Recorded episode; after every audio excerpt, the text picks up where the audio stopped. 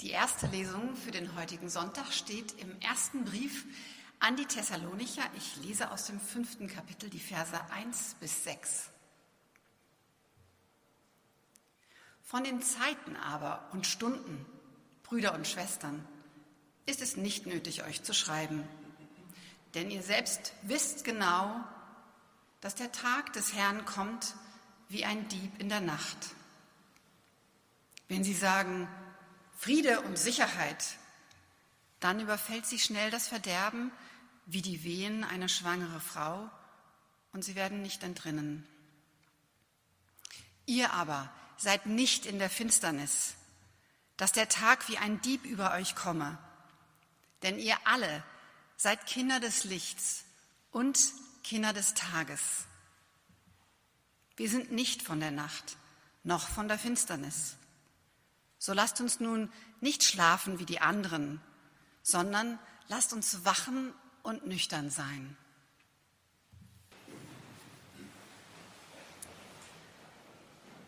Das Evangelium für den heutigen Sonntag steht bei Lukas im 17. Kapitel. Als Jesus von den Pharisäern gefragt wurde, wann kommt das Reich Gottes, antwortete er ihnen und sprach, das Reich Gottes kommt nicht mit äußeren Zeichen. Man wird auch nicht sagen, siehe hier oder da. Denn seht, das Reich Gottes ist mitten unter euch. Er sprach aber zu den Jüngern, es wird die Zeit kommen, in der ihr begehren werdet, zu sehen einen der Tage des Menschensohns, und ihr werdet ihn nicht sehen. Und sie werden zu euch sagen, siehe da oder siehe hier. Geht nicht hin und lauft nicht hinterher. Denn wie der Blitz aufblitzt und leuchtet von einem Ende des Himmels bis zum anderen, so wird der Menschensohn an seinem Tage sein.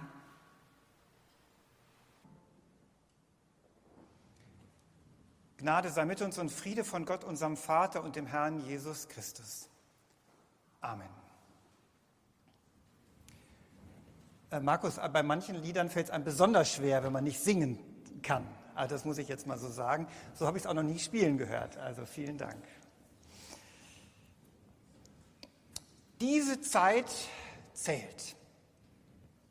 Alle die, die in Schulen unterrichten oder Kinder haben oder hatten, die in der Schule waren oder selbst noch in der Schule sind, das Wort Notenschluss was löst das bei Ihnen oder euch aus?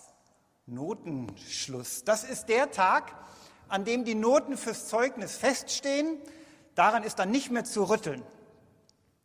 Und ähm, ich kann zumindest aus eigener Erfahrung sagen, die Wochen vorher, die haben es in sich.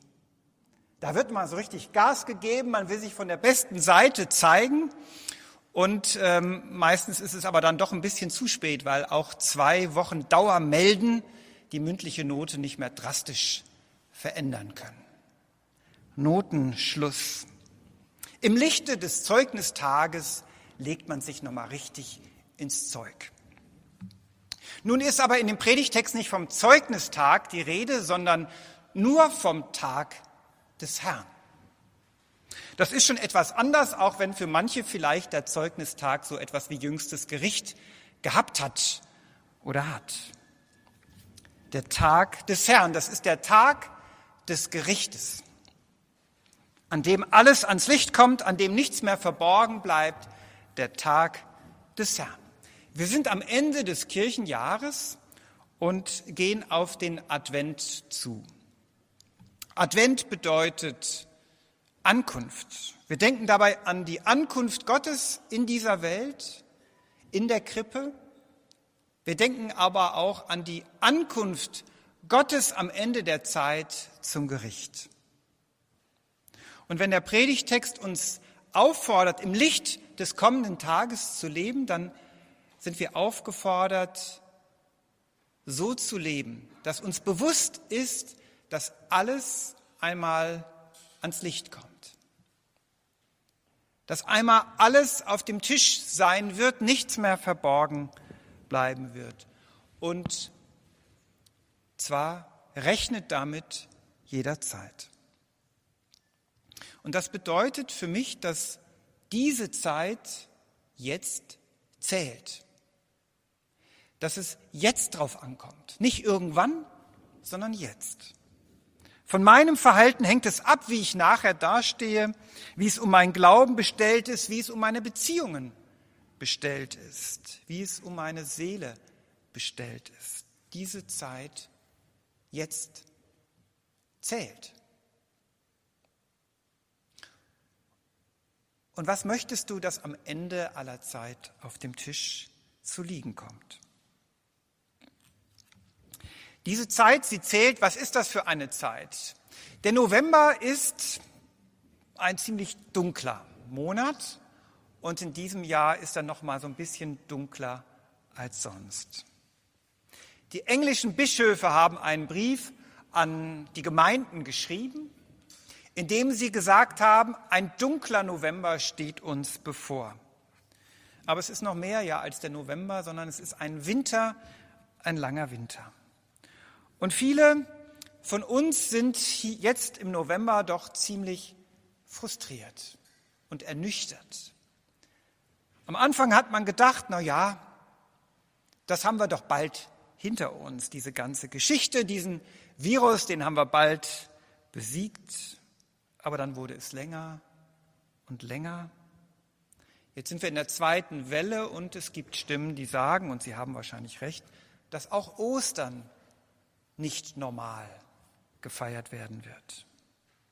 Ein langer Weg, ein Weg durch die Wüste. Und über dieses Bild der Wüstenwanderung würde ich gern ein bisschen sprechen. Wie können wir auf diesem Weg aufeinander Acht haben, auf unsere Seele Acht haben? Was ist die Aufgabe die sich uns stellt. Wie können wir ernst nehmen, dass diese Zeit, in der wir jetzt sind, zählt?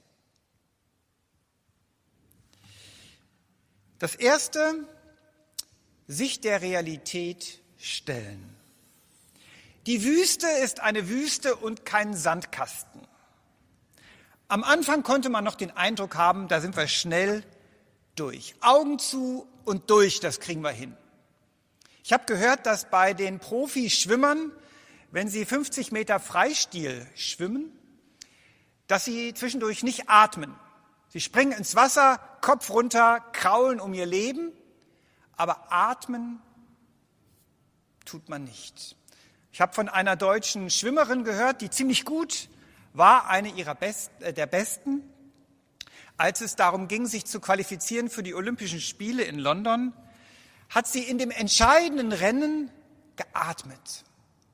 Einmal ganz kurz den Kopf gehoben, geatmet und dann weiter. Aber diese Hundertstel oder Zehntel Sekunde haben sie das Ticket für die Olympischen Spiele gekostet. Und viele von uns vielleicht auch haben in den ersten Wochen und Monaten gedacht, Augen zu und durch, das kriegen wir hin. Atmen geht nicht. Man hat sich ausgepowert, man hat keine Routinen entwickelt, keine Pausen gemacht und dann im Sommer war man ausgelaugt am Ende. Und man ist aufgetaucht und wollte den Beckenrand packen und hat plötzlich gemerkt, man ist ja noch längst nicht da. Der Beckenrand ist gar nicht zu sehen. Wo ist er denn? Auf der Kurzstrecke geht es ohne Auftauchen. Auf der Langstrecke müssen wir uns die Kräfte einteilen. Wir brauchen einen Rhythmus. Wir brauchen Zeit zum Atmen. Wüste. Immer noch. Die Israeliten haben das auch irgendwann mal, irgendwann mal gemerkt. Sie haben plötzlich gesehen, die Wüste ist ja ganz schön groß. Wie kann das sein, dass wir jetzt immer noch da sind? Immer noch mittendrin. Wir haben doch einen Anspruch auf ein komfortables Leben, einen Anspruch auf ein Leben ohne wirklich entscheidende Einschränkungen in Freiheit, in Selbstbestimmung. Und wir murren und klagen und beschweren uns. Wir wollen zurück nach Ägypten, wo die Fleischtöpfe zumindest in Erinnerung wirklich mit Fleisch gefüllt waren. Die Israeliten, sie murren, klagen und jammern. Und das ist nicht ein Zeichen, dass man sich der Realität, in der man jetzt einfach ist, stellt. Andere protestieren nicht, sie verfallen in Depression. Sie ziehen die Decke über den Kopf, blenden alles aus, ziehen sich zurück, verkriechen sich in einer Höhle und hoffen, dass es nur irgendwann einmal vorbei ist. Der Predigtext würde vielleicht sagen, sie verfallen in einen Tiefschlaf. So ein Schlaf kann verschiedene Formen haben. Man lässt sich hängen, verliert den Antrieb. Es gibt keine Routinen mehr, keinen Rhythmus. Man ist nicht mehr normal. Man verbringt viele Stunden mit Netflix anstatt mit Kontakten im realen Leben. Man lenkt sich ab, taucht ab, verliert den Kontakt zu anderen und zur Gemeinde. Man bleibt in der Höhle. Untertauchen, hoffen, wie bei einem Winterschlaf, dass der Frühling schon irgendwie doch kommt. Der Frühling kommt, ja. Aber dieser Schlaf macht auch was mit mir. Vielleicht verschläfst du was, was Gott mit dir vorhat. Vielleicht verschlafen sie, dass ihr Partner sich von ihnen entfremdet. Vielleicht verschläfst du, dass der Glaube austrocknet. Die Wanderung, sie geht weiter. Und vielleicht verlierst du den Anschluss, den Weg aus den Augen, das Ziel aus den Augen. Und es gibt Menschen, die gerade jetzt in dieser Zeit auf der Strecke bleiben und abgehängt werden, weil sie in ihrer Höhle sich zum Schlaf hingelegt haben, in der Hoffnung, irgendwann ist vorbei. Sich der Realität stellen heißt, nicht in den Dämmerschlaf verfallen, denn diese Zeit, sie zählt, nicht erst danach. Sich der Realität stellen heißt auch die Realität wahrnehmen. Und da ist es auch wichtig zu gucken, woher nehmen wir denn unsere Informationen über die Realität. Wenn wir ständig nur Nachrichten konsumieren, ständig die Infektionszahlen kontrollieren und studieren, die größten Gefahren analysieren, dann macht das was mit uns. Natürlich ist es wichtig, informiert zu sein. Aber irgendwann führt es vielleicht dazu, dass wir wirklich wie das Kaninchen vor der Schlange sind, dass wir den Abstand nicht mehr haben können. Die Wahrheit über die Situation und die Zukunft ist ja meistens mittendrin. Sie ist weder das absolute furchtbarste und schlimmste Szenario, noch ist es das optimistischste. Irgendwo mittendrin wird es schon sein. Es könnte helfen, ein bisschen weniger Nachrichten, Daten, Fakten in sich aufzusaugen, ohne uninformiert zu sein die Realität wahrnehmen. Im Licht des kommenden Tages sehe ich mehr als das, was man auf den ersten Blick sieht. Wüste ist nämlich nicht nur Wüste.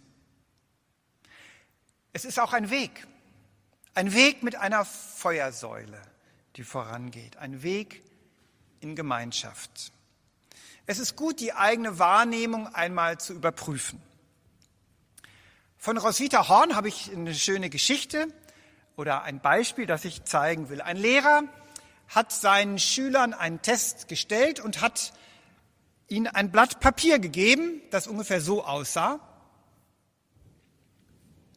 Ein großes weißes Blatt Papier mit in der Mitte einem kleinen schwarzen Punkt. Und die Schüler sollten jetzt einen Aufsatz schreiben darüber, was sie da sehen. Und am Ende haben die Leute ganz lange Aufsätze darüber geschrieben, über die Größe dieses Punktes, über die Lage des Punktes, über das, was dieser Punkt vielleicht darstellen kann. Niemand hat über den ganzen Rest geschrieben, die große weiße Fläche.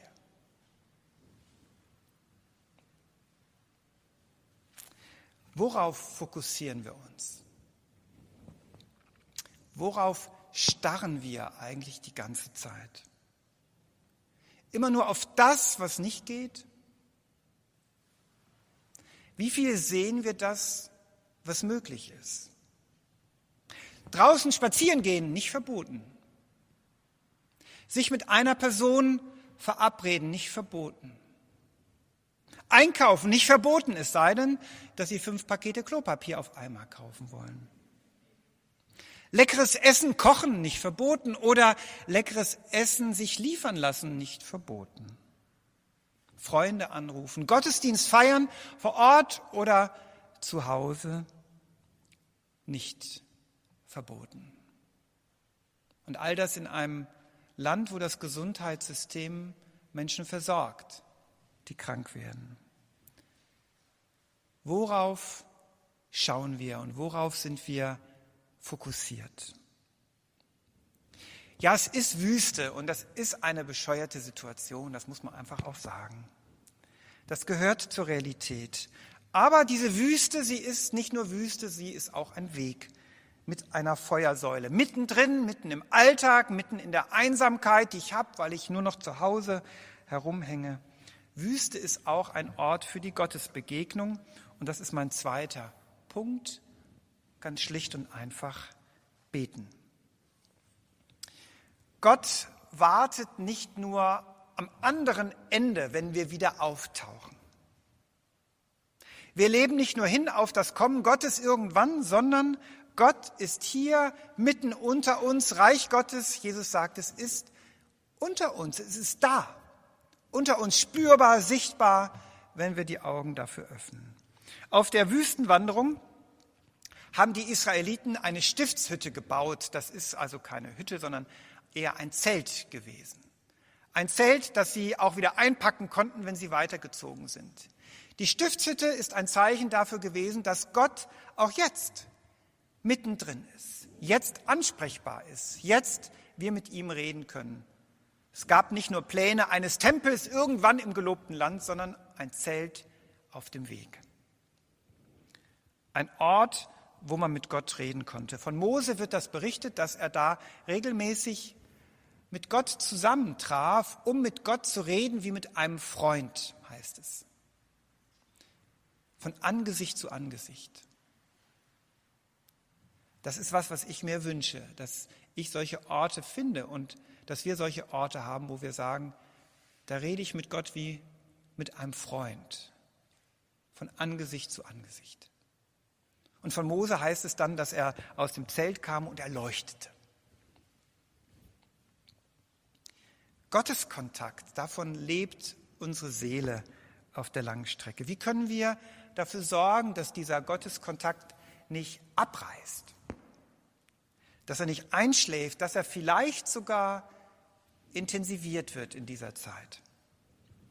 Die Mutter von John Wesley, dem Begründer der methodistischen Kirche, lehrt uns, dass die Umstände dafür sekundär sind.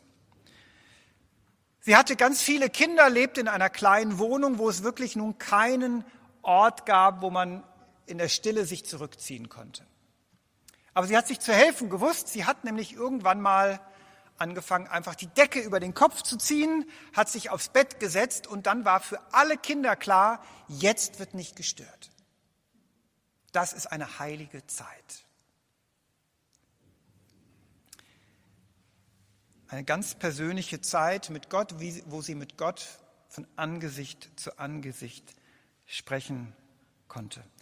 Und die Umstände sind widrig, die Situation ist kompliziert, aber auf die Umstände können wir es nicht schieben, wenn wir keine Zeit finden, um mit Gott in Kontakt zu kommen.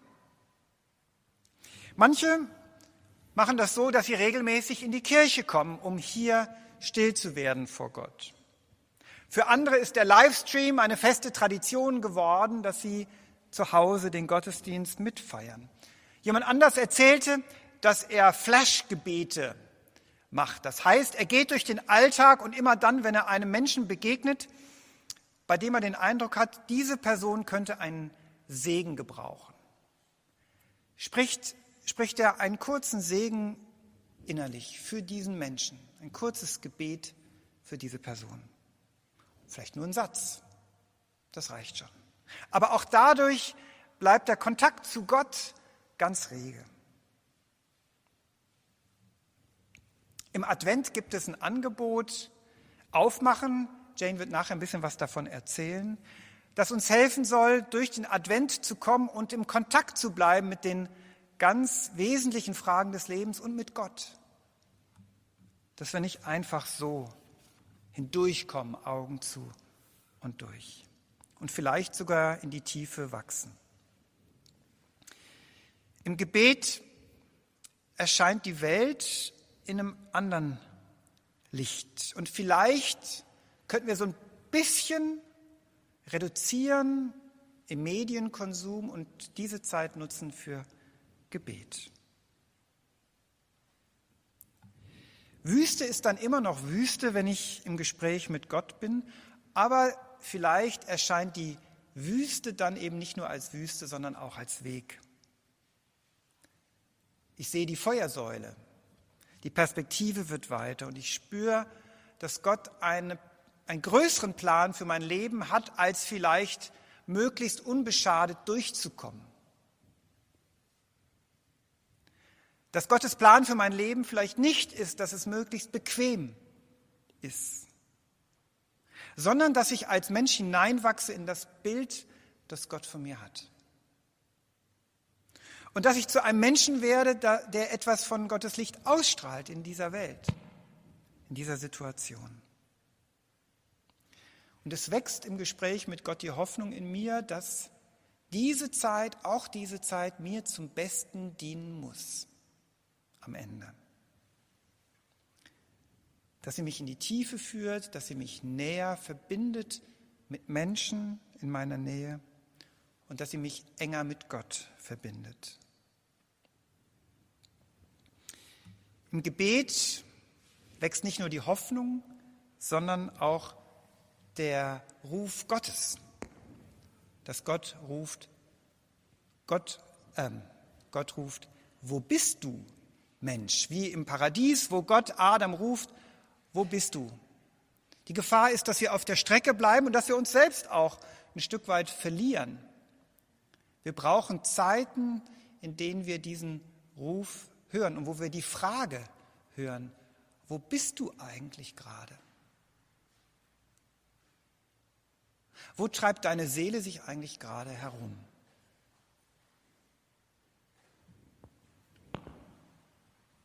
Lasst uns Zeit finden, dass wir diese Frage hören.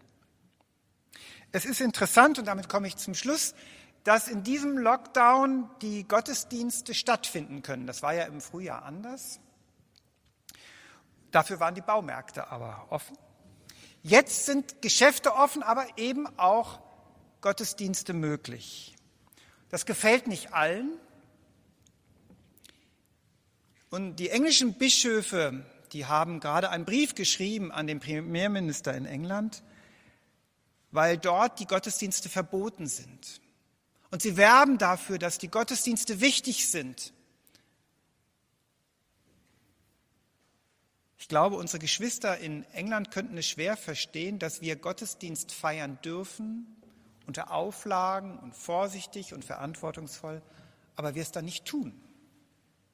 Deswegen finde ich es gut, dass wir Gottesdienst feiern. Wir brauchen Zeiten zum Auftauchen. Wir brauchen Zeiten durchzuatmen die Frage zu hören, wo bist du eigentlich gerade? Wir brauchen die Zeiten, um Hoffnung zu bekommen und die Perspektive zu weiten, dass die Wüste eben nicht nur Wüste ist, sondern auch ein Weg. Und deshalb möchte ich Mut machen. Such dir Orte und Zeiten, wo dieser Kontakt mit Gott da ist. Denn dann können wir uns der Realität stellen, dann können wir die Realität gestalten, weil wir wissen, vielleicht wird diese Zeit zu einer ganz besonderen Zeit. Lasst uns diese Zeit nutzen und fragen, was Gott mit uns vorhat. Und der Friede Gottes, der höher ist als all unsere Vernunft. Bewahre unsere Herzen und Sinne in Christus Jesus. Amen.